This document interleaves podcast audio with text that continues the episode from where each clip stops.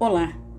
Na lida familista, é bastante corriqueiro o genitor que não cumpre com a pensão alimentícia ou, quando cumpre, dá uma quantia aquém da sua real possibilidade. Porém, a realidade ostentada nas redes sociais é outra: festas, roupas, passeios com amigos e por aí vai. Se o dever alimentar existe, ele deve ser cumprido.